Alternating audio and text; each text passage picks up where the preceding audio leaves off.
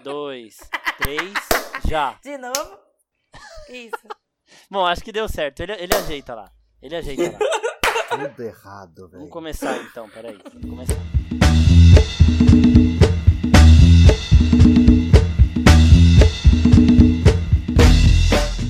E aí, seus geeks, tudo certo? Como o Oficina Geek não tá podendo continuar com as lives habituais, a gente resolveu gravar um podcast aqui falando exatamente do problema maior que tá causando isso tudo, que é o coronavírus. Então, a gente tem algumas presenças ilustres aqui que vocês sentem muita falta, umas que vocês ainda não conhecem. Vamos começar aqui pelo integrante que todos já conhecem, que é o João Pedro Granado, falando lá de Rio Claro. E aí, Marcos, e aí, pessoal? Vamos aí, né? Já que não podemos estar junto, pelo menos estamos aqui fazendo alguma coisa pra esse público maravilhoso. Exatamente, Oficina Geek não para. E agora, diretamente de Belo Horizonte, a integrante que deu uma sumidinha aí, mas ela tá sempre por perto. Pri Cavalaro, como você tá, Pri? Oi, Marcos. Oi, gente. Nossa, tô morrendo de saudade. E agora o nosso convidado super especial, Isaac Criscuolo, jornalista e creator, tá aqui com a gente. E aí, Isaac, tudo bem? Tudo bem, eu fico até sem jeito quando me apresento. Simbora. Também teremos um depoimento especial do professor e doutor em comunicação e semiótica, Anderson Gurgel. O depoimento dele foi gravado separadamente, ele vai entrar nesse comecinho de programa. E aí depois o restante é com a gente, com nós quatro que estamos aqui. Tudo bem, pessoal? Prazer falar com vocês, apesar desse momento difícil, né, que a gente está vivendo, em quarentena, vendo o mundo que a gente ama, né, do, do, do, entretenimento, da cultura geek, toda aí parada por causa dessa pandemia. Mas essa fase vai passar, né, e eu acho que a gente tem que agora refletir sobre tudo que está acontecendo, para que quando voltarmos à normalidade, a gente possa voltar a curtir esse mundo que a gente ama tanto. Então, estou muito feliz de estar aqui participando com vocês e vamos adiante. Uma das áreas que vem sofrendo mais impacto com a pandemia e a decisão é, inevitável, compulsória de isolamento, quarentena, é a área de entretenimento. O entretenimento, ele engloba todo o universo que vai envolver esportes, cultura, atividades relacionadas ao lazer e por, justamente pela sua natureza, né, que é fundamental para o ser humano, né, tudo, né, importante para o ser humano, shows, esportes, teatro, vida ao ar livre, parque, tudo isso é fundamental, mas não é, é fundamental quando a gente coloca sob uma perspectiva de segurança, de saúde, de sobrevivência, né, infelizmente.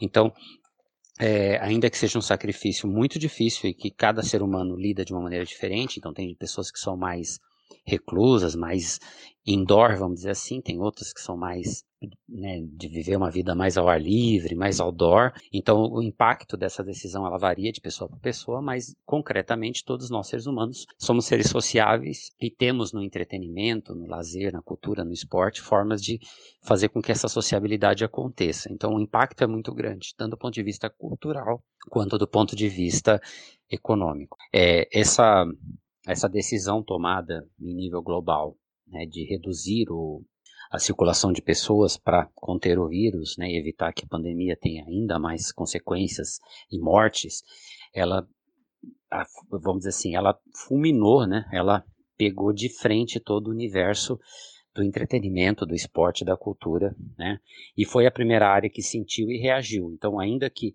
tenha havido um impacto muito grande, foi uma primeira área que respondeu claramente na necessidade de de, de, de ceder, de, de cancelar eventos, de abrir mão né, dessa, dessa sua rotina para contribuir né, em prol aí da, da resolução desse, dessa crise global. Então a gente teve no, no esporte, por exemplo, iniciativas já muito rápidas, né? A NBA foi uma das pioneiras em cancelar todas as suas partidas e prevendo já um impacto em termos financeiros muito grande, né? Tem estudos preliminares que falam que só a NBA pode talvez ter um prejuízo de mais de 2 bilhões de dólares, enfim.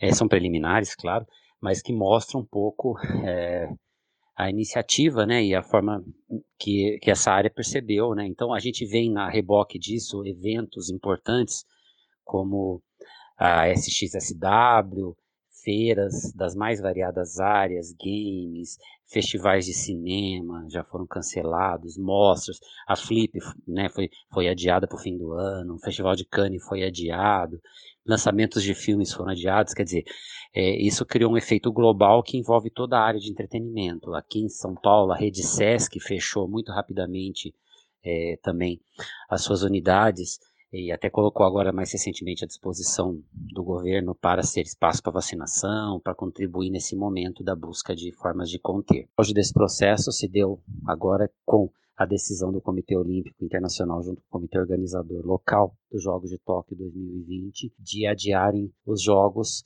para provavelmente daqui a um ano. Então, esse eu acho que é o último, não vou dizer o último certamente, mas simbolicamente é o último dos grandes eventos do universo de esporte e entretenimento que estava ainda pendente. Claro que a gente tem algumas pendências ainda, mas agora com uma decisão do impacto, que é dos Jogos Olímpicos, eh, as outras pendências dessa agenda cultural e do entretenimento, elas vão a reboque se resolvendo. É um impacto muito grande para a área de entretenimento, esporte, o que está acontecendo. Eu acredito que, inclusive, isso vai mudar muito o segmento de esporte, de entretenimento a partir de agora. Isso vai ter um efeito, talvez, proporcional, né? falando muito intuitivamente, né? mas talvez proporcional ao que teve para as empresas na área de TI depois do 11 de setembro, porque não era muito não estava muito no foco naquele momento a preocupação com ter redundância de servidores, plano de contingências, e muitas empresas que estavam lá no 11 de setembro, além delas terem perdido suas sedes, elas perderam toda a sua memória, né? Porque os servidores ficavam alocados naquele mesmo local e sem redundância, então acabou que foi um impacto muito grande. Isso mudou a mentalidade é, de segurança de informação é, depois daquilo. Então eu acho que o que está acontecendo agora com o Covid-19 vai mudar muito a área de entretenimento. Eu como pesquisador da área, tenho vários interesses a partir de agora de estudar esse assunto, de tentar entender tanto o que está acontecendo agora quanto as consequências disso no comportamento dos agentes de esporte, de entretenimento, de lazer, de cultura. Então, o que a gente pode dizer é que é uma brutal, é um impacto brutal na área, mas que está acima de questão de, de, de, valoração, de ser certo, ser errado. É uma necessidade humana é de proteger as pessoas, de focar no que é mais importante. O mais importante agora é salvar vidas, evitar que pessoas se contagiem, né, contaminem, né, evitar que o pior aconteça. Voltando para nossa rotina, o esporte ele vai ser, eu acho que o esporte, o entretenimento, eles vão ser fundamentais para o homem, né, que está vencendo esse, esse inimigo, né, esse vírus agora, vai precisar de se se reinserir no mundo, buscar alguns confortos para lidar com é, as consequências dessa, desse momento tão difícil que a gente está vivendo. Eu acredito que o entretenimento vai ser fundamental nesse momento lá na frente.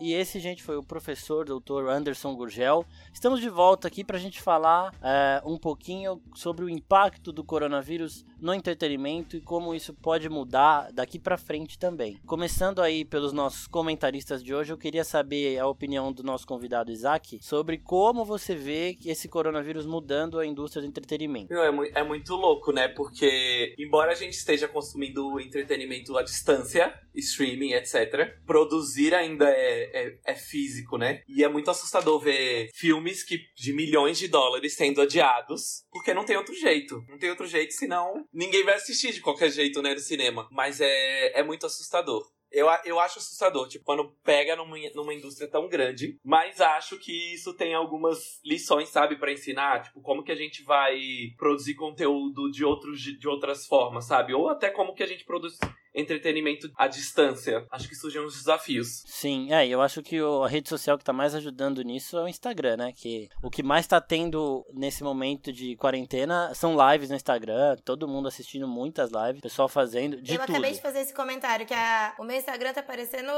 a net, tem muito canal, tem de tudo. Tudo que você quiser ouvir tem, tem funk, tem sertanejo, tem pagode, os artistas estão contribuindo pra caramba. Tá vindo coisa inédita, inclusive a Sandy acabou de postar uma live que ela cantou até com o Chororó, Evidências. Que legal. Nossa. Tem muito conteúdo legal no Instagram. Eles estão, por exemplo, pegando na pegada da música, fizeram aquele festival Fique em Casa, que vários artistas renomados, cada um num dia fazendo seus shows ao vivo no Instagram e tal, para incentivar também as pessoas a ficarem em casa.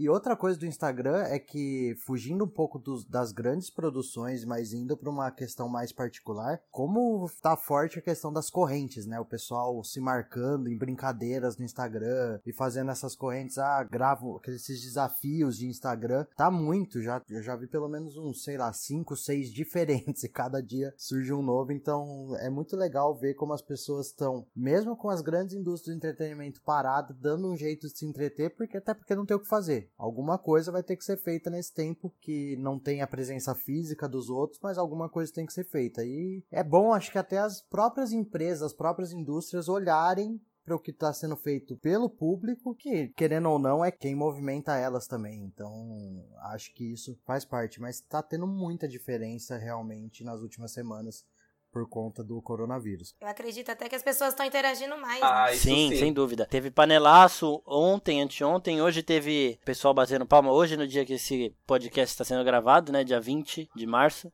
pessoal batendo palma na janela 8 e meia. Então, assim, criatividade das pessoas tá, tá sobressaindo um pouco. Eu quero ver como será daqui para frente, né, porque tá só no começo dessa quarentena, a gente não pode realmente sair de casa. Então, pessoal, não saiam de casa, reforçando aqui os recados cuidado com a higiene, porque é realmente muito importante. Grandes lançamentos é, foram adiados aí. E eu queria saber de vocês, começando de novo pelo Isaac, convidado, é, qual desses lançamentos do cinema vocês estavam mais ansiosos para ver que foram adiados? Eu tava muito ansioso para ver Um Lugar Silencioso 2, porque, meu Deus do céu, fiquei muito triste. O Lugar Silencioso 2 foi curioso porque ele teve a pré-estreia, né? O, a premiere dele. As críticas foram maravilhosas e no dia seguinte ele foi adiado na semana do lançamento. Então. Cara, ele lançou, mas não lançou. É, lançou, mas não lançou. É. Mas eu vou falar pra vocês, é, vocês falaram do Lugar Silencioso, eu tava ansioso também, mas particularmente para mim, o que tá mais fazendo falta é o Viúva Negra. Porque, não sei, é um filme que eu tinha muita expectativa dele isoladamente ser um filme muito bom. Não tanto pela questão do CM em si, mas também acho que é um que pesa bastante esse não lançamento. Porque é um filme que acho que os fãs de Marvel, principalmente, queriam há muito tempo um filme da Viúva Negra e ele, a hora que ia sair, não vai sair mais. Pelo menos por enquanto. A legião que nós somos. É. Queria muito. Eu acho assim, o que eu mais senti, eu queria ver a maioria dos que foram adiados, 007, é, Viúva Negra, Novos Mutantes, mas o que eu mais peguei mesmo foi de Viúva Negra, porque eu acho que até pro universo Marvel ele vai ter algumas coisas ali bastante importantes, mas é, Marvel comigo tem um negócio mais especial. Né? Jura? E... Ninguém sabia. A gente ah, nunca percebeu.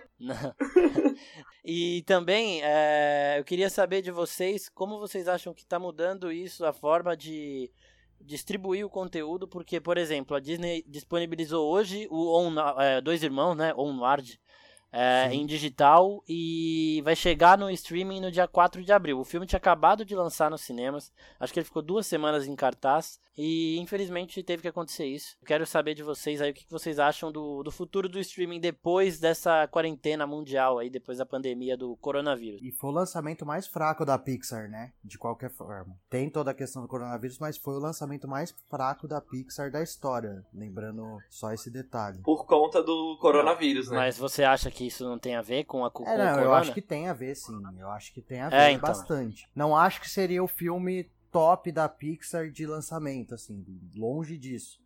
Tem muitos outros filmes que tiveram mais divulgação e eram mais a expectativa maior do que o Onward, do que o Dois Irmãos, né? Mas afetou sem dúvida nenhuma o coronavírus. Eu acho que não vai mudar. Eu acho que é uma coisa atípica, temporária e não vai mudar. Quando se, quando tudo voltar ao normal, eu ia falar assim, mas quando tudo voltar ao normal, eu acho que os streamings vão continuar lançando só depois de um tempo, os filmes vão continuar em cartaz o tempo que eles têm que ficar.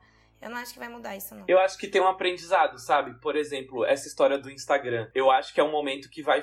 O ao vivo é uma coisa que, tipo, vai dar muito certo e sempre vai continuar dando certo. Que eu acho que envolve uma questão de participar, sabe? As pessoas sabem que naquele momento elas podem interagir ou mudar aquela realidade. E eu acho que o lance do lançar os filmes, sei lá, no streaming, numa janela menor, talvez seja algo que eles comecem a pensar. Mas eu também acho que não vai mudar muito porque o cinema ainda é experiência, a gente vai lá para naquele espaço assistir aquele filme e é muito mais lucrativo, né, para a indústria. Não é, é interessante tirar o, o cinema do, do, do, roteiro, né? A gente né? estava conversando até um pouco sobre isso ontem, né, que é, eu falei era uma prática antiga os filmes serem feitos para o cinema ou para televisão. E talvez eles percebam que alguns filmes vale a pena lançar direto no streaming. Isso eu acho mas, que vai acontecer. Mas eu não acho que vai ser necessariamente por causa do coronavírus. Eu acho que era uma tendência já. Acontecer. Era uma tendência, mas eu acho que o coronavírus acabou fazendo esse teste forçado, porque eu acho que as acelerou, né? Tinha um pouquinho de medo ainda de como isso funcionaria. Agora não tem opção, eles estão tendo que fazer. Por exemplo, hoje a gente viu, no, é, já vi notícias por aí de que a DC, a Warner estudam lançar o Mulher Maravilha direto no streaming. Que é uma Nossa. coisa por exemplo, É não um grande fosse, lançamento. não fosse isso, jamais seria cogitado uma coisa dessa. E mesmo depois que passar coronavírus, jamais vai ser cogitado um lançamento desses no streaming. Mas alguns filmes, por exemplo, algumas animações, eu acho, algumas sequências de outros filmes, pode ser que as empresas entendam que tá, dá pra lançar direto no streaming ou simultaneamente no streaming nos cinemas. Pode ser pontual, mas vai ajudar em alguma coisa. Sim, eu acho que tem mais um fator que vai entrar nessa avaliação deles, que é justamente o- alguns streamers estão abrindo, né, o, o conteúdo pro pessoal de quarentena. E lá, se, se o pessoal gostar do conteúdo que os streamings estão oferecendo, pode ser que aumente as assinaturas. Inclusive, se tiver uma promessa de que vai ser lançado direto no streaming um filme de grande porte como Mulher Maravilha. Eu acho que agora eles vão trabalhar muito com o, o desconhecido, né? É, e isso é meio perigoso porque o cinema e o streaming já estavam meio que nessa, nessa guerrinha quando a Netflix começou com essa coisa de, de Oscar, de lançamentos grandes ali, sem passar pelo cinema para concorrer ao Oscar. Ela tentou e não conseguiu, aí ela deixa duas semanas no cinema. Então, assim, essa é a chance da Netflix de. Da Netflix de todos os outros streaming, né? De conseguirem um espaço um pouquinho maior ali, de tirar algumas coisas do cinema. Mas eu concordo com vocês que eu acho que não está ameaçado, porque é, reforço aqui, é uma experiência completamente diferente. A gente vê que tem o, a Netflix agora abriu uma sala para você assistir com seus amigos à distância, mas Sim. nunca vai ser a mesma coisa. E eu queria saber de vocês outra coisa também. A Disney inaugurou ontem, no dia 19 de março, é, as páginas em português do Disney Plus. No Instagram e no Twitter, eu não sei no Facebook, mas provavelmente. É, vocês acham que eles antecipariam esse lançamento, aproveitando que a galera tá de quarentena em casa, sem nada para fazer e querendo mais conteúdo para consumir? Deveria. Olha, se, se eles não fizerem, deveriam mesmo, mesmo, porque é um momento que, tipo, as pessoas estão mais, on- mais tempo online. Tipo, a, a Netflix tá diminuindo a qualidade do, do streaming na Europa porque para não travar os, os sistemas dele. Porque tá todo mundo assistindo, sabe? Então é uma oportunidade. Tem que vender o peixe agora. É, eu não vi Mandaloriano ainda. Não, não, imagine que Vem não. Disney. Cara, eu acho que eles têm, eles têm que fazer. Nem que seja, tipo, sei lá, uma versão beta com. não tenha 100% dos conteúdos, mas lança, tipo, uma versão teste no Brasil. Tudo bem que já tem o definitivo fora, mas. Tá, pro Brasil, até por seu período de quaren- quarentena, a gente vai lançar alguns conteúdos. Já acho que é uma forma deles venderem futuramente, porque assim, também não adianta lançar agora querendo cobrar, porque iria na contramão de tudo está sendo feito. Tá todo mundo liberando conteúdo e eles, se eles trouxerem é, o Disney Plus novo sendo pago agora, não vai vingar. Mas se eles trouxerem aberto, pelo menos para uma parte dos conteúdos, pode ser que futuramente isso seja uma oportunidade deles lucrarem aqui no Brasil. Que eu acho que eles vão lucrar de qualquer jeito. Para falar a verdade, eu acho que eles deviam ter lançado aqui faz tempo, né? Porque é um dos maiores públicos. Só que, sei lá, é a oportunidade agora. Eu acho que é uma baita oportunidade também. Uma amostra grátis que vai ser distribuída de uma forma muito maior do que seria se a gente tivesse em condições normais. Mas vocês acham que eles estão preparados, baseado nisso que o Isaac falou, que a Netflix está tendo que diminuir a, a qualidade de imagem lá, lá na Europa, porque tem muita gente vendo? Você acha que eles estão preparados para chegar no Brasil e já é, suportar toda essa galera que vai querer começar a assistir? Não estão, não estão preparados. Eles têm estrutura para Eu isso? acho que não. Eu acho que eles não fazem nada pela metade, né? Eles nunca fazem nada pela metade. A Disney, você pode esperar sempre uma coisa completa. Então, se não chegar agora pra gente, é justamente por isso. Mas tem uma diferença, acho, entre Brasil e Europa, e aí acho que é uma questão até social. Na Europa eu tenho, pelo menos impressão, não tenho dados aqui, mas que é muito mais. Como existe uma igualdade social maior, todo mundo tem acesso à internet. E tem mais população, lógico. O Brasil tem menos população que, que a soma da Europa. É, não tanto, não tão menos, mas pega a parcela do Brasil. Tem muita gente que ainda não tem esse acesso tão fácil, ou por, exemplo, não vai ter um acesso tão tranquilo a Disney, muita gente ainda está trabalhando no Brasil, né? Então, para uma parcela da população que vai assistir, acho que eles têm essa, essa capacidade de manter com uma qualidade alta, sim, aqui. É, e algumas outras produções também foram paralisadas, né? O The Witcher tava gravando e era até esperado pro final desse ano e parou, então provavelmente só em 2021. É, Matrix 4 também, mas uma notícia anima... Batman parou, Batman né? parou, Também. é. Ah, é, Eternos, tudo, tudo- tudo, tudo que tava parou rolando parou. Ó, todo mundo tá parando, vamos ficar em casa, reforçando aqui de novo que é um negócio sério. E só que uma notícia boa saiu disso tudo, né, para os fãs de Game of Thrones, das Crônicas de Gelo e Fogo, que o George Martin falou que agora ele tá escrevendo o penúltimo livro.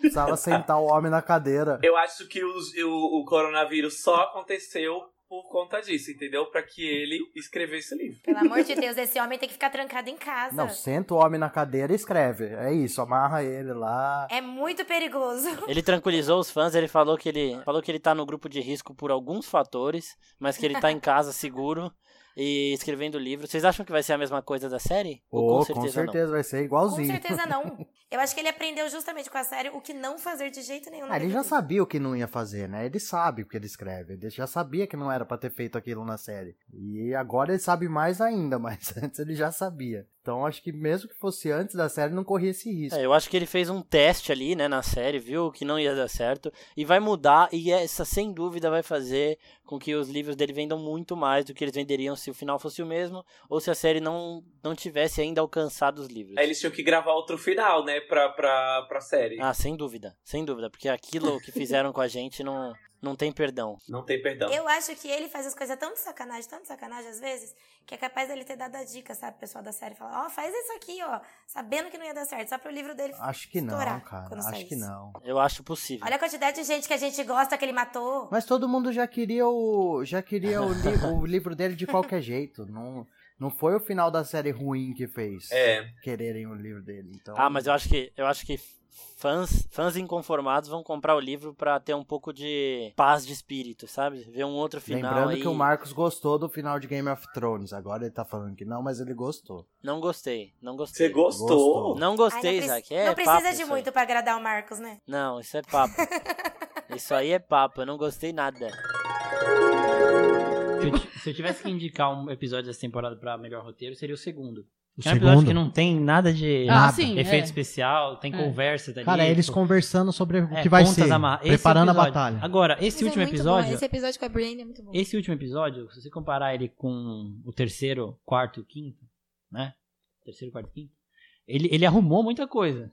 Tipo, você, você viu o caminho que a série tava indo e falava, meu Deus do céu, que coisa horrorosa, tipo, vai acabar como? E o, personagem, o episódio conseguiu, de certa forma, arrumar pelos caminhos que ele seguiu, ele foi coerente, tá ligado?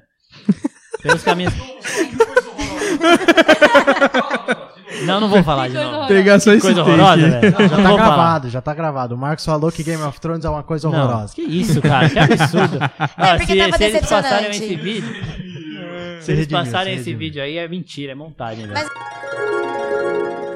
Eu defendi minha série na época porque tava quente, só que agora que já fui esfriando, fui vendo de novo com um olhar mais crítico, eu odiei, detestei.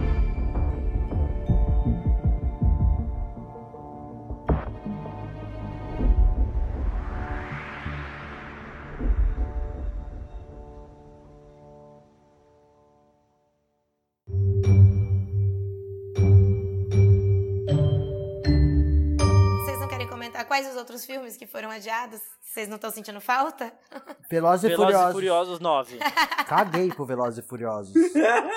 não devia existir mais Velozes e Furiosos. Pronto, acabou. Não precisa adiar, pode cancelar. Eu adoro Velozes e Furiosos, mas para, chega, gente. Já deu. Faz tempo. Isso vai continuar enquanto der dinheiro pra galera. Tipo, Dá- vai continuar. Dá muito dinheiro. Não, isso dá. É, e eu acho assim, Ah. quando tiver. Mas eles terminaram tão bem o último. É, então. Penúltimo, acho, né? Teve um depois aí. O sétimo é o melhor final. É, então, o sétimo é o do Brian. é o do Brian. Ah, É. então é o sétimo. Então eles podiam ter parado no sétimo pra mim. O oito acho que eu nem assisti. Não, é o sexto do Brian, não é? É o sexto já. Tem o do Rio, que é o quinto, depois é o sexto. Eu acho que já é o- já é o do Brian. Eu acho que o sétimo e o oitavo já é o. já é o Shaw. Então... Parece Sharknado. Nossa, É, tipo agora. isso. E eu acho assim, o Vin Diesel já anunciou que vai ter um spin-off só das mulheres de Velozes Furiosos. Então são mais spin-offs. Aí deve ter uns, deve fechar uns 15, 20 filmes aí, viu? E além desse, teve 007, esse eu tava ansioso pra assistir, tava confesso. também. Então, 007 tá vendo? 007 pode ter 200 que a gente vai, vai gostar. Bom, depende de quem produz, mas a Hum, Mas gente vai o 007 eles vão mudando, né? Então Mudou que é por isso. 007, né? Mudou muito ao longo do tempo.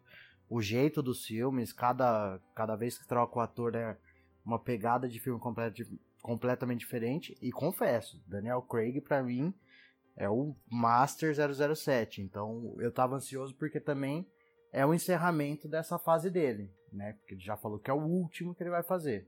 E pra ver o que vai acontecer no futuro, pra quem vai ser, quem vai, É. quem vai passar. Tem as especulações de que seria uma mulher, ou que seria um 007 negro, enfim. Vamos ver. Nossa, se fosse uma mulher ia ser Eu incrível. também acho. Já passou da hora já. Já passou da hora. Eu também eu acho. gosto, eu gosto da ideia. Eu só quero ver qual vai ser o nome dela, porque não vai ser James Bond. É, o James Bond vai existir ainda, de alguma forma. É, porque a Lashana Lynch tá no filme, ela é uma 00, né? Eles falam no trailer, mas não é a 7, deve é, ser eu outro não número. acho, não acho que vai ser ela, não. E. É, até falaram que seria ela que daria sequência, mas eu, eu não sei. Talvez ela possa dar sequência à franquia, mas não seja mais 007, seja um outro número, tipo um 006, 002. Ah, não, mas lá. eles não faziam, não fariam isso de mudar o nome da franquia, imagina. É, não faz sentido.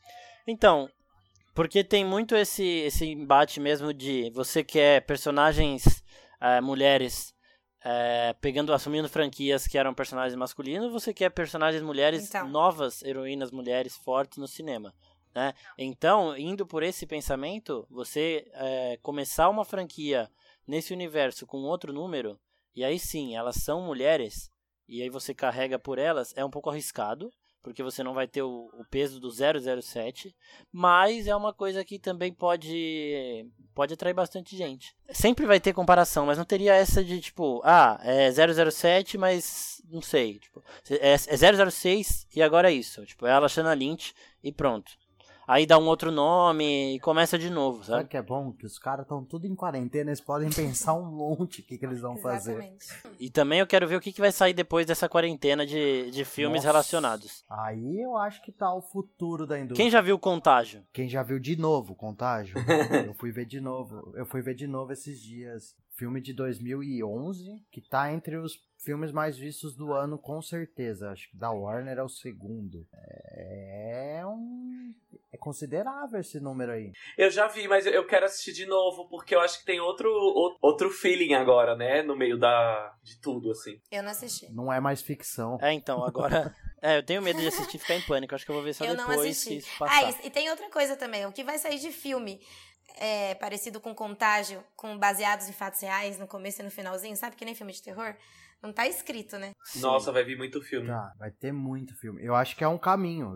Porque é cíclico, né? Mas o que era só ficção científica pra gente até então, porque nunca teve uma epidemia, acho que desse tamanho, que afetasse o Desse mundo jeito, dessa não. forma, simultaneamente. Agora não é mais, é uma realidade. Então, esse baseado em fatos reais sempre me pega no comecinho do filme. Eu ia falar que, que, por exemplo, tem um. Depois procurem um TED do Bill Gates de 2015, que ele fala mais sobre a sobre o Ebola e a epidemia do Ebola e que ele fala que o nosso que a gente não tá preparado para enfrentar uma pandemia. Ele tava falando isso em 2015 e é assustador o quanto é, é real, é tudo que tá acontecendo hoje, porque esses filmes se baseiam nisso, como a gente não sabe reagir quando acontece uma, uma pandemia ou algo do tipo. Nos filmes, obviamente, né, os caras sabem agir, fazem tudo muito rápido, mas na vida real a gente nunca dimensiona de verdade, né, o, o poder de um, de um vírus, por exemplo. Então vale a pena assistir. E agora que a gente já falou desse balanço aí do, é, do impacto do corona na, na cultura pop, no entretenimento, eu queria saber de vocês como que essa quarentena está afetando a rotina de cada um. O que está mudando, como vocês estão se adaptando e se vocês acham que isso pode trazer alguma mudança no futuro, uma mudança permanente aí pra gente. Olha, eu estou há 13 dias em casa. Na verdade, começou porque eu troquei de trabalho, e aí o trabalho é. é- A empresa fica na Espanha, então eu tô trabalhando de casa, no- normalmente. Depois veio tudo, todo o lance de vamos nos isolar e tal. É muito louco, porque eu acho que esse isolamento mexe muito. Por exemplo, essa semana eu fiquei muito nervoso, ansioso, vendo as notícias, né? Porque você quer saber o que tá acontecendo. Mas ao mesmo tempo você tá ali nos. Eu tô em casa, e aí eu falo, ah, mas será que tá acontecendo tudo isso? Sabe? Dá um, um pânico, sabe? Eu sou hipocondríaco, completamente. Eu tô em choque também. Eu e o Isaac, eu e o Isaac nós estamos em São Paulo, né? Então, capital. E aqui foi onde tudo começou. Esses dias eu, eu tive que sair, tive que ir numa hamburgueria pra comprar um lanche Tive rápido. que ir numa hamburgueria. E no, no- que- Tive Eu que tive ir na que ir. Hamburgueria. Ele teve Eu- que. Eu não eu vou pe- falar o nome aqui, mas eu já até sei onde é. Ele Ai. teve que ir lá. Eu pedi o lanche pra viagem e saí correndo, só que no bar do lado tinha tinha muita gente. O bar tava relativamente cheio e algumas pessoas ali eram do grupo de risco, então eu fiquei meio que incrédulo assim. O governo tá começando a ser mais duro nesses nessas ordens de quarentena porque senão as pessoas não acatam, sabe? Acham que ah, eu não tô no grupo de risco, então pra mim não tem problema.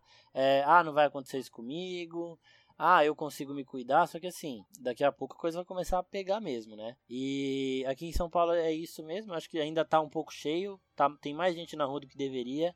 Ontem eu tentei ir no mercado comprar álcool gel, esquece, né? A fila tava na rua, Ah, é. carro, tinha, tinha carro pra entrar no estacionamento, então eu fui embora, nem arrisquei. Aí eu fui num outro mercadinho mais vazio com máscara e luva, mas. E ninguém tava com máscara nem luva no mercado. E depois ainda a Priscila veio me falar que a minha máscara não adianta nada. Eu Fiquei mais Eu em ia choque falar ainda. isso agora. A sua máscara não servia pra nada. Você tava com a máscara É errada. verdade. Não adianta e nem é, e nem é tão recomendado assim ficar andando de máscara. A máscara é pra quem está doente, né? A Exato. princípio. É pra não sair de dentro pra fora, de fora É. pra dentro não adianta nada. Aí que tá. A gente não falou ainda de teoria da conspiração, mas eu, eu- a gente vai falar daqui a pouquinho porque Oficina Geek não é Oficina Geek sem essas maluquices nossas, né?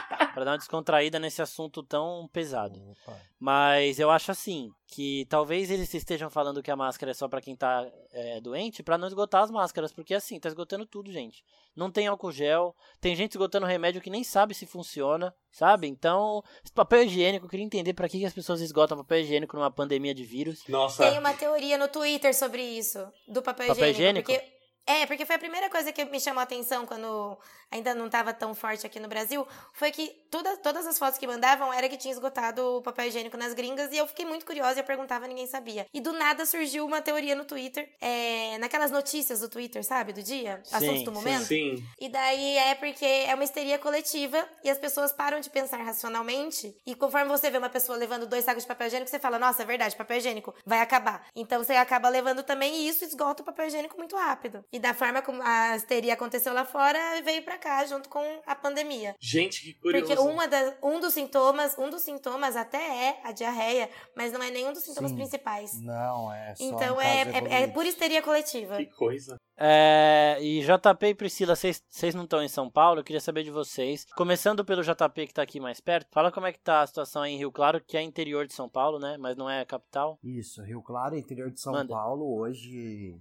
reforçando, estamos gravando no dia 20 de março, então pode ser que tenha mudado algumas coisas. Aqui ainda não tem caso confirmado até o momento, são 23 casos suspeitos e 5 já descartados, esses 23 ainda aguardam exames. Como eu trabalho na maior empresa de comunicação aqui da cidade e região, é, eu não tô, não tô afastado do trabalho, tô indo todos os dias, mas assim, de casa para o trabalho, do trabalho para casa, só isso. A única vez que eu saí desse caminho essa semana foi porque eu precisei passar no mercado. Passei no mercado à noite, assim, já tava quase fechando, não tinha ninguém quase. Mas assim, o que a gente percebe na cidade é que diminuiu muito, diminuiu muito o movimento, porque as pessoas começaram mesmo antes de confirmar casos. Na região toda aqui tem um caso confirmado que é numa cidade, na cidade de São Carlos que fica 40 quilômetros daqui, mais ou menos. É, então assim, mesmo antes de confirmar caso, as autoridades e a própria população começou a já se preocupar, já se prevenir, muito espelhado no que vem da capital, no que vem de São Paulo, que é onde as coisas estão acontecendo. É, na postura do governador, da, da prefeitura de São Paulo, que vem espalhando para todas as cidades também seguirem as recomendações, cada uma do, da sua forma e na, na proporção. Então, mesmo sem ter caso confirmado aqui específico, já está tendo esse movimento. As coisas foram diminuindo pouco a pouco, assim. É, algumas, alguns serviços públicos, por exemplo, foram sendo suspensos, de parques, de clubes, também alguns particulares, escolas particulares já parando desde de essa semana, a partir de segunda-feira, dia 23, param também as escolas públicas. Dia 23 também, comércio fecha, é, fechado, não, com horário reduzido, é, vai ter apenas 4 a 6 horas por dia de lojas abertas, lojas normais, tirando os mercados que a recomendação é para que fique aberto por mais tempo para evitar para dividir as pessoas nesse tempo mais longo. Então, muita gente já parando de trabalhar, muitas coisas parando, muitas recomendações para que se pare, e as pessoas assim, boa parte está seguindo, mas ainda tem gente que tá indo pra rua.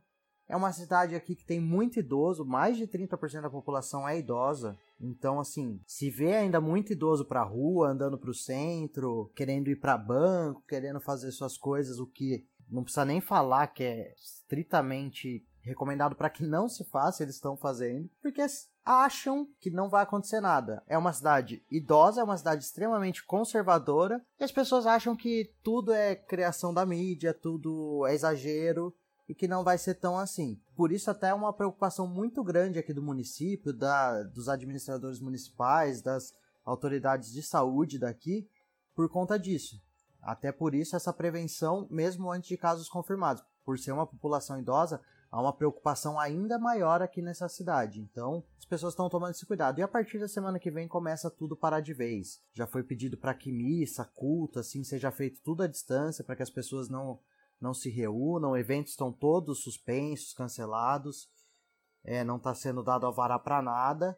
Vários bares já fechando. Hoje, sexta-feira, que a gente está gravando vim embora do trabalho por volta das 8 da noite e assim, a maioria dos bares que tem movimento, todos fechados ou os que estavam abertos já bem mais vazios do que o normal. Mas ainda assim a gente vê as pessoas desrespeitando e achando que não tem nada disso. Então, aqui já virou lei. O governo de Minas Gerais publicou ontem, dia 19, quinta-feira, um decreto com algumas medidas e entre elas está a proibição de eventos e reuniões com mais de 30 pessoas nas cidades. Só que assim, um, a gente está com hoje, dia 20, a gente está com 29 casos confirmados por testes em Minas Gerais, 18 só em Belo Horizonte. Então, isso são dados da Secretaria do Estado de Saúde. De acordo com esse decreto, os shoppings todos foram fechados a partir de hoje, sem data para voltar ao funcionamento. É, fecharam clubes, academias, museu, biblioteca, restaurante, bares e lanchonetes, eles não são obrigados a fechar. Mas tá tendo uma movimentação assim na cidade, pelo menos em Belo Horizonte, eu não sei como estão as outras cidades de Minas Gerais. Mas aqui todo mundo está optando por fechar. Os restaurantes estão todos fechados desde hoje. O comércio e a indústria também estão liberados para trabalhar escalas de trabalho, revezando os trabalhadores para não ter aglomeração, mas o comércio optou por fechar desde hoje também. As escolas estão fechadas desde quarta-feira. É, o decreto foi para as escolas públicas, mas todas as escolas particulares, faculdades acataram junto. Então as crianças já estão em casa. Eu acho que é mais isso. O transporte público também, eles é lei agora que só pode entrar no ônibus metade da capacidade, só pode ir passageiro sentado e todos com janela aberta. Não pode passageiro de pé mais. Eu acho que assim, a partir do momento que vira lei, a coisa fica um pouco mais séria, o pessoal começa a levar mais a sério. Porque é, respeita ou é multa, né? Não tem o que fazer. Então, assim, agora, hoje, por exemplo, a cidade já estava bem deserta, a rua estava completamente deserta. É, isso que você falou de que tem que virar lei é bem real, porque lá na Itália, por exemplo, se você sai de casa e não tem um documento é, mostrando que você saiu para comprar um remédio extremamente necessário, para fazer alguma compra também extremamente necessária, você é, a polícia aprende, né? Então é, lá a situação está mais séria. Eu acho que aqui, se as pessoas não continuarem respeitando, vai chegar a esse ponto. Mas é o momento, né? A gente quer avisar, reforçar isso para vocês de novo. É o momento da gente se conscientizar, ficar em casa, aproveita aqui, ó. A NET, claro, abriu todos os canais, a Vivo abriu todos os canais, todas as operadoras, Sky também abriu a maioria dos canais, Telecine é, abriu em tudo. Globoplay também tá liberado alguns conteúdos. A Netflix tá com um cadastro mais, mais aberto também, grátis por um tempo. Sim. Muita coisa. Eles tranquilizaram muito a população, porque quando foi passado pra população isso, que seria proibido e tudo mais, e a partir de hoje tava tudo fechado, eles deixaram bem claro que hospital, farmácia e mercado não ia fechar. Então, assim, eu não vi aglomeração grande nos mercados, pouquíssimos mercados estão faltando coisa, sabe? Não tem a histeria, mas todo mundo tá levando muito a sério. É, isso é importante, porque se lembrar da última uma crise que teve aqui no Brasil, que foi da greve dos caminhoneiros, grande crise, como ficaram os postos de gasolina, por exemplo, quando começou a estourar, né? É, era a gente chegando no posto de 3 horas da manhã para abastecer às 7 e ir para casa. Então, assim, é, é, importante esse comunicado das autoridades falando que as coisas uh, essenciais continuarão abertas para as pessoas manterem a tranquilidade. A tendência é que a gente vá começando a usar a criatividade para sair da mesmice aqui dessa quarentena porque a gente tá há poucos dias e tem gente que já não aguenta mais. Um agradecimento enorme à indústria de memes. que tá funcionando a, a todo vapor. Ai, gente, a internet brasileira, né? Abençoa. tá sendo sensacional essa parte.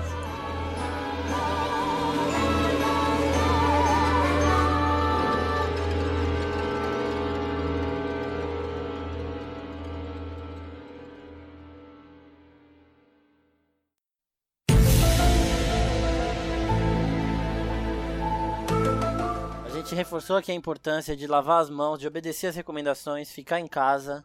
A gente sabe que esse assunto é muito sério, mas não seria a oficina geek sem um pouco de loucura geek, de umas teorias da conspiração. Teoria da conspiração, vocês já sabem o que isso significa, então não levem muito a sério também. E eu quero saber de vocês as teorias também, só que eu vou começar com a minha, que é a mais fora da casinha, pra ver o que, que vocês acham. Enquanto vocês acham que o nosso integrante é, É, fora eu da conversei casinha. com é, dessa teoria com a Priscila já, então ela já sabe o que ela já sabe o que esperar. Mas assim, é, a- a- o H1N1, por exemplo, foi uma, um surto aí que matava mais gente. Não contaminava tão fácil, mas matava mais gente. E a taxa de mortalidade, né, a porcentagem era maior. E não houve todo esse. Essa, não, não virou pandemia, os, os filmes não foram. não saíram do cinema nem nada do tipo. Então, alguma coisa não estão nos contando. Na minha opinião, o que não estão nos contando é que as pessoas que morrem pelo coronavírus tornam-se zumbis, né? Então, então nós Eu não podemos consigo. nós podemos estar nos pre- tendo que nos preparar para o apocalipse zumbi que assim é, a gente só vê em filme acontecendo e é uma outra coisa que pode se tornar real do mesmo jeito que contágio agora se tornou uma coisa real é, essa esse apocalipse pode estar chegando aí eu queria saber de vocês o que, que vocês acham Da sua teoria? da minha teoria de apocalipse zumbi e queria saber se vocês estão preparados caso aconteça Ai, meu Deus. Olha, eu sei que no Resident Evil o bem vence. no Resident Evil O bem vence. Então isso já é um Sempre. ponto, né? É então e como que vocês estão se preparando caso isso aconteça ou ninguém tá ninguém tá nem pensando nisso Eu tô tendo que trabalhar ainda, então não tem como eu me preparar, cara. Olha, eu não vou me preparar porque eu sou ansiosa. Se rolar esse negócio de zumbi, eu quero virar zumbi rapidinho porque eu sou ansiosa, sabe? Eu fico nervosa de não virar zumbi. Esse medo de será que eu vou virar, será que eu não vou virar, que eu seja uma das primeiras. você prefere virar zumbi logo Ah, eu prefiro, eu fico ansiosa. Aham, imagina. Ficar correndo pra lá e pra cá, se escondendo, procurando Nem comida. todos, viu? Tem uns É que acho que tá verdade. meio desnutridos. O do Marcos, por exemplo, eu teria problemas em Teria, comer, teria, talvez. não, daria umas doencinhas. Você você voltava ao tá normal, tranquilo. Você voltava ao normal, Você vai tranquilo. voltar ao normal. Porque só pode ter alguma coisa inversa aí. Ah, alguém tem alguma outra teoria da conspiração ou eu vou ter que não, apresentar a gente todas? vai Eu falar, tenho vai uma. falar as outras. Fala. Vamos lá. Pode falar, pode falar. Essa é muito boa, gente, porque eu che- chegou assim. Eu acho que al- alguém me mandou um vídeo dessa galera que é coach, sabe? Ah, não. Já, eu já sei também. Esses caras são capazes de qualquer coisa. Exato.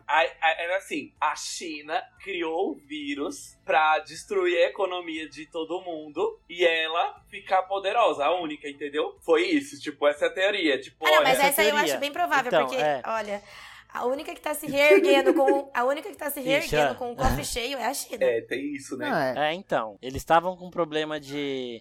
Eles estavam com problema de superdotação populacional, Ai, já meu Deus. diminuiu um pouco, e eles estão se reerguendo muito rápido, como se eles já tivessem é, as coisas ali bem preparadas. Porque eu tava vendo que eles montaram alguns hospitais lá, em meio que era uma obra de Lego, né? Aham. Eles montaram em 10 dias. Só que assim, para essas coisas é, poderem ser montadas em 10 dias, demora um tempo para você produzir o material. você tá falando da Pra China. você fazer Tudo, o tem, tudo vem padrão da ali. China. Eles devem ter tudo guardado em estoque em algum exato. lugar. Eles Com devem ter. certeza. Tudo. Eles devem estar preparados para um apocalipse zumbi. Não significa que eles criaram um apocalipse zumbi. Eles devem ter essa preparação, mas assim, eu acho que a, a, a, a teoria que o Isaac falou, ela é muito mais plausível. Também acho Eu que, acho que é menos da conspiração e mais é, economicamente plausível. É, ela é plausível. Ela oficialmente ela já foi descartada, já tem documentos que mostram que não tem nada a ver que foi um vírus criado, enfim, até porque ele é uma adaptação de um vírus que já existia. Mas ela é mais plausível do que zumbi, porque o zumbi, cara. Ora,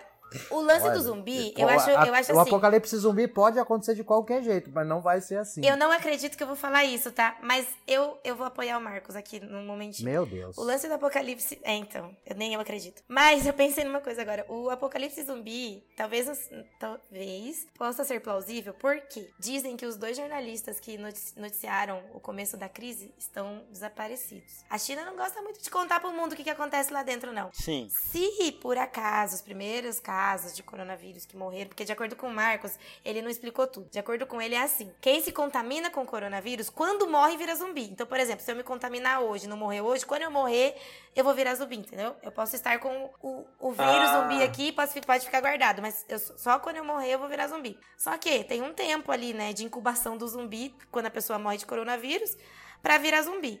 Se por acaso os primeiros casos de morte lá já estão virando zumbi, a gente não vai saber até estar todo mundo contaminado. Aí já era, cara. Aí não tem. E outra, a vacina. A vacina também é outro ponto a favor do Marcos. Puta merda, acredito. Priscila, o que, que tá acontecendo Eles- com você? Eles É, não então, criaram. eu tô então. vendo, vocês estão Isso é vendo. a quarentena enlouquecendo a Gente, Priscila. Décimo dia de quarentena, eu tô concordando com o Marcos. A vacina. Não teve vacina lá. A partir do momento que começar a vacinar todo mundo aqui, todo mundo vai ter o vírus, porque a vacina é justamente o vírus pra gente criar anticorpos, né? Enfraquecido e tal. Aí já era. Todo mundo vai virar zumbi. Eu só não, eu só não entendo quem que ganha com isso. Quem que vai ganhar com isso? Ninguém. Mas não, mas, mas contaminou, contaminou um monte de A gente China lá contra populacional. Ninguém vai ganhar, porque uma hora vai morrer eles também. Vai ter muito mais gente morrendo e comendo bebezinho até os bebezinhos E crescer. uma hora vai sobrar pros caras que estão fazendo isso. Não, né, que- mas pera isso que a- pera aí, rapidinho. Isso que a Pri falou da minha teoria já também encaixa no The Walking Dead, porque assim, em The Walking Dead todas as pessoas estão contaminadas com o vírus. E quando elas morrem, elas se tornam zumbis, entendeu? E assim, se a gente criar uma vacina pra isso, pode piorar a situação, porque aí todo mundo vai querer se vacinar contra o coronavírus e vai acabar se contaminando com o vírus e, né, entrando nessa taxa de pessoas que podem virar zumbis depois. Quem seria beneficiado, eu não sei, mas pode ter sido também um erro de laboratório na hora de criar o vírus, que do mesmo jeito que a China gosta de brincar de Deus fazendo robôs, eles podem ter gostado de brincar fazendo outra coisa e dar errado. Então, ou pode ser um The Walking Dead ou pode ser um Eu Robô no futuro. A gente não sabe qual vai Ah. ser, mas Ah, assim, sempre. começa na China, entendeu? Eu vou fazer um. Levantar um ponto aqui. Marcos falou que a China gosta de brincar de Deus por causa dos robôs. Primeiro que assim, na minha opinião, são coisas completamente diferentes você fazer robô e você criar um zumbi que é um ser completamente que você não tem controle. Tudo bem que você pode falar, ah, perde o controle do robô porque a máquina desenvolve consciência, pensamento, enfim. Também ficções, mas pode acontecer, só que é menos suscetível. É mais fácil você controlar um robô do que um exército de zumbis. Primeiro, então seria mais fácil criar robôs para acabar com a humanidade. Segundo, pode ser da minha cabeça, se tiver um zumbi, um apocalipse zumbi ou qualquer coisa, não vai ser um bicho criado pelo homem. Ele vai surgir de outra forma, ou porque uma força sobrenatural achou que tinha que mandar aquilo, ou enfim, não- ou porque já tinha um- uma bactéria que transforma as pessoas em zumbis, mas não vai ser o homem que vai criar. Então eu não, não acho absurdo a ideia de que um dia a gente vai ter apocalipse zumbi. Eu acho que não chegou esse dia.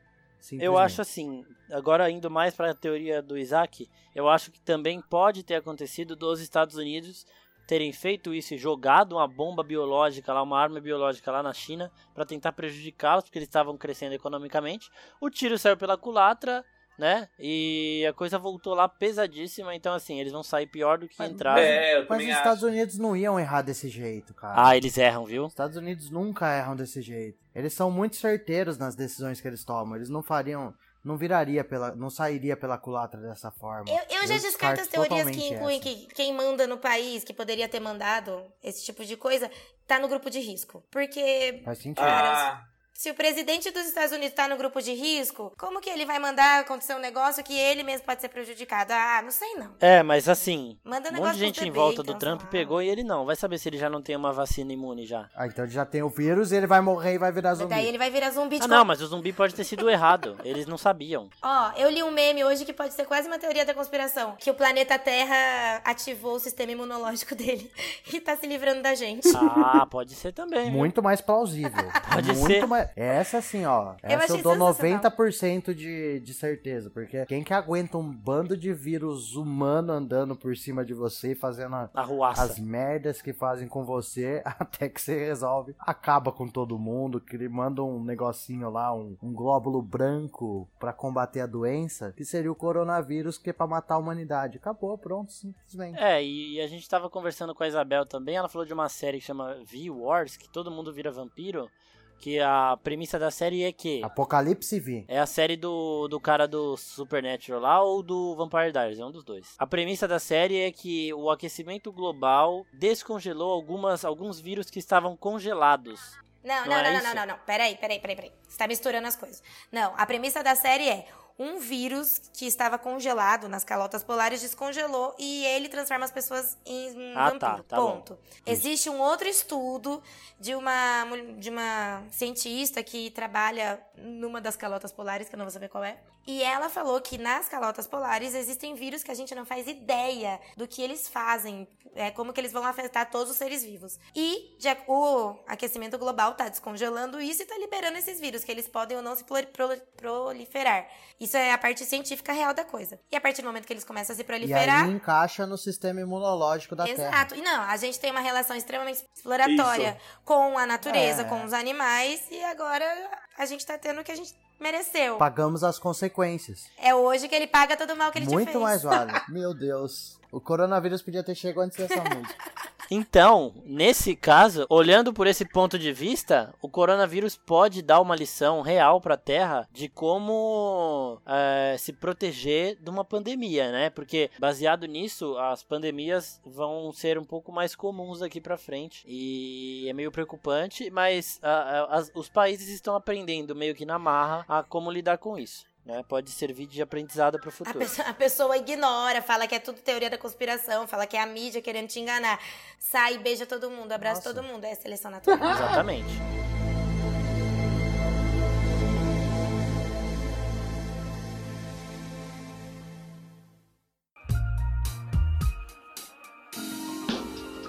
Antes de encerrar, eu quero só fazer um comunicado. Se aparecer um zumbi aí na tua porta, Não. eu avisei, tá? Quem não quis ouvir. Aí você liga pro Marcos, que o Marcos tá todo Mas- preparado pra ir na sua porta e destruir os zumbis. Não, eu vou ligar pro Marcos e vou falar assim: ai, graças a Deus, eu primeiro. Não, não, não. E você que vai ficar chorando aí de saudade, É, tá? lógico. Não vai acontecer isso, não. É, gente, brincadeiras à parte, um comunicado aqui para encerrar o programa que é para reforçar de novo. Fiquem em casa, aproveitem para colocar suas séries em dia, para conversar um pouquinho mais com a família que mora aí com você, para sossegar um pouquinho. Pessoas trabalhando de casa também, tem muitos cursos online, diversas universidades ao redor do mundo. A, a Harvard está com vários cursos abertos online aí para qualquer pessoa fazer de graça. Então aproveita para estudar um pouquinho, para colocar as séries em dia, para descansar e se cuidem, lavem bem as mãos. Pra ver as coisas da Oficina Geek. Vejam nossos conteúdos. A gente vai fazer um podcast aqui de carnaval. Esse eu não quero nem ver. Isaac, se quiser participar, tá convidado. Assim. Quero. Eu queria agradecer a presença de todos vocês. Alguém tem mais alguma coisa pra fa falar antes da gente encerrar? Eu quero dar um recado pra quem tá ouvindo a gente. Se nesses dias de quarentena vocês pensarem em alguma outra teoria da conspiração interessante, acha a gente lá no Instagram, no Twitter, no Facebook, conta pra Perfeito. gente. Boa. JP? Eu, eu quero dar o recado mais padrão que eu poderia dar aqui. Aham. Fica em casa, inventa alguma coisa pra fazer, lava sua mão, se limpa, limpa tudo, não sai pra rua, enfim, segue tudo que estão falando, porque não tem nada de mentira, não tem nada de exagero, o coronavírus tá aí, então vamos fazer a nossa parte. E é isso, fica ligado na Oficina Geek também, que vai ter muita coisa pra vocês fazerem durante essa quarentena e pra acompanhar a gente. É isso aí, Isaac. Meu recado é se acalme, vai dar tudo certo, vai passar. Senão a gente pira. Muito obrigado, gente. A oficina tá tendo muita coisa nova aí. No dia que esse podcast for publicado, você pode ver coisas lá no nosso Instagram, principalmente nesse momento de quarentena. E muito obrigado a todos que participaram. Obrigado, Pri. Obrigada, gente. Foi um prazer. Obrigado, JP. Falou Marquinho, falou galera. E obrigado, Isaac, pela primeira participação no podcast da Oficina Geek, primeira de muitas, espero eu. Obrigado. Espero você de volta no, no episódio de carnaval. Muito Eu obrigado. volto. Fechado, então. Então é isso, gente. Esse aqui foi mais um podcast da Oficina Geek. Não estamos com as lives, mas estamos com os podcasts aqui. O Gui tá trabalhando firme na edição desses episódios para sair o quanto antes para vocês. E vem muito mais coisa por aí. Fiquem ligados nas nossas outras redes sociais também. O YouTube tem algumas listas lá. Daqui a pouco a gente volta com muita coisa nova. E fiquem ligados no Instagram também, Twitter, porque tudo sai lá. Porque assim, é, as coisas pararam, gravações pararam, mas tem notícia acontecendo a todo momento. Então não percam nada. Muito obrigado e não se esqueçam, lavem as mãos, fiquem em casa e obedeçam essas recomendações dos nossos líderes mundiais aí e dos médicos de todo mundo, porque a coisa é séria, não é brincadeira. A gente deu uma descontraída aqui porque sempre é bom dar uma descontraída num momento tão, né, o pessoal tá muito ansioso, fica vendo notícia todo dia. É bom dar uma aliviada. E é isso, gente. Muito obrigado pela participação de todos de todos os integrantes hoje. Muito obrigado para vocês que estão ouvindo e fiquem aí que tem muito mais. E é isso, pessoal. Muito obrigado. Um beijo. Obrigada, gente. Tchau. Valeu.